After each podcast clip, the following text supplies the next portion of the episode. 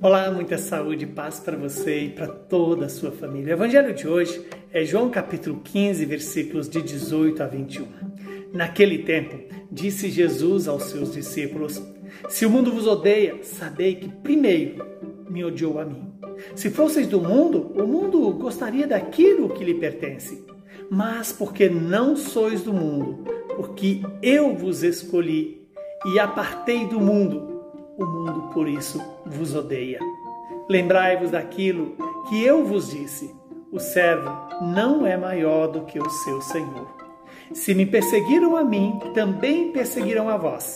Se guardarem a minha palavra, guardarão também a vossa palavra. Tudo isso eles farão contra vós por causa do meu nome, porque não conhecem aquele que me enviou palavra da nossa salvação. Glória a vós, Senhor. Louvado seja Deus por esta palavra, que ela possa nos iluminar, nos dar discernimento, nos dar ânimo, coragem e vigor. Para quê? Para obedecermos a Deus. Quando Jesus nos lembra que se o mundo nos odeia, nós devemos sempre lembrar, porque primeiro odiou Jesus.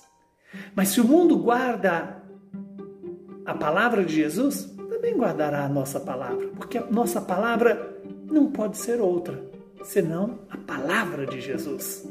E diz a palavra hoje: é, nós não somos do mundo. Esta é uma verdade que eu e você temos que ter cada dia mais presente em nossos corações.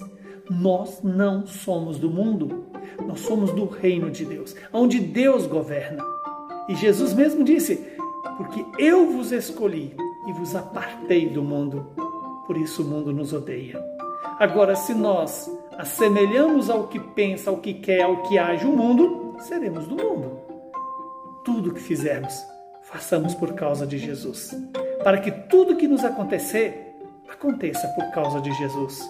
Quando Jesus lembra a mim e a você que o servo não é maior do que o seu Senhor.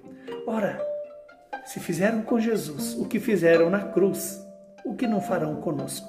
Se fizeram com Jesus com as calúnias, o que não farão conosco? Todo cristão deve estar preparado para a perseguição verbal, a perseguição e às vezes até a perseguição é, letal, fatal, que mata os cristãos. E aí Jesus vai lembrar que tudo isso que é feito contra o cristão deve ser por causa do nome de Jesus. Por quê? Porque o mundo não conhece nem a Jesus e nem aquele que o, que o enviou. Então, que esta palavra de Deus hoje possa iluminar as nossas vidas, iluminar o nosso coração, para que não tenhamos medo de enfrentar a calúnia, a perseguição, as maldades que dizem contra os cristãos.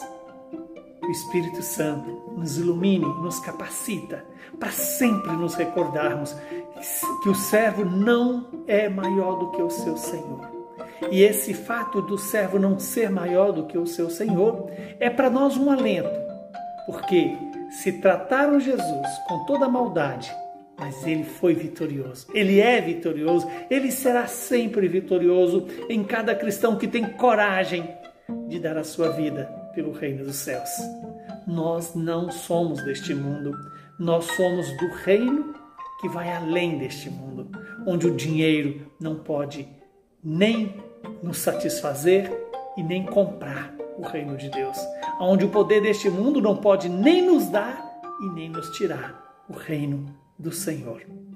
Que o Espírito Santo nos anime e nos fortaleça nesse tempo que estamos clamando a Deus pelo fim da pandemia sejamos sábios, prudentes e, acima de tudo, obedientes à Igreja e a Jesus, que venha ao nosso encontro para nos dar essa certeza.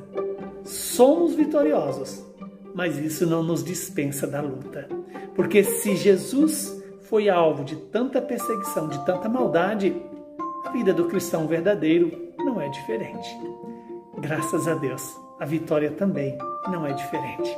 Se estivermos com Cristo, apoiados nele e fizermos tudo por ele, tudo que sofrermos por causa dele será revertido para a vitória final, para a vida eterna. Que o Deus Todo-Poderoso nos abençoe, nos proteja, nos livre do mal e nos dê a paz. Ele que é Pai, Filho e Espírito Santo. Saúde e paz para você e para toda a sua família.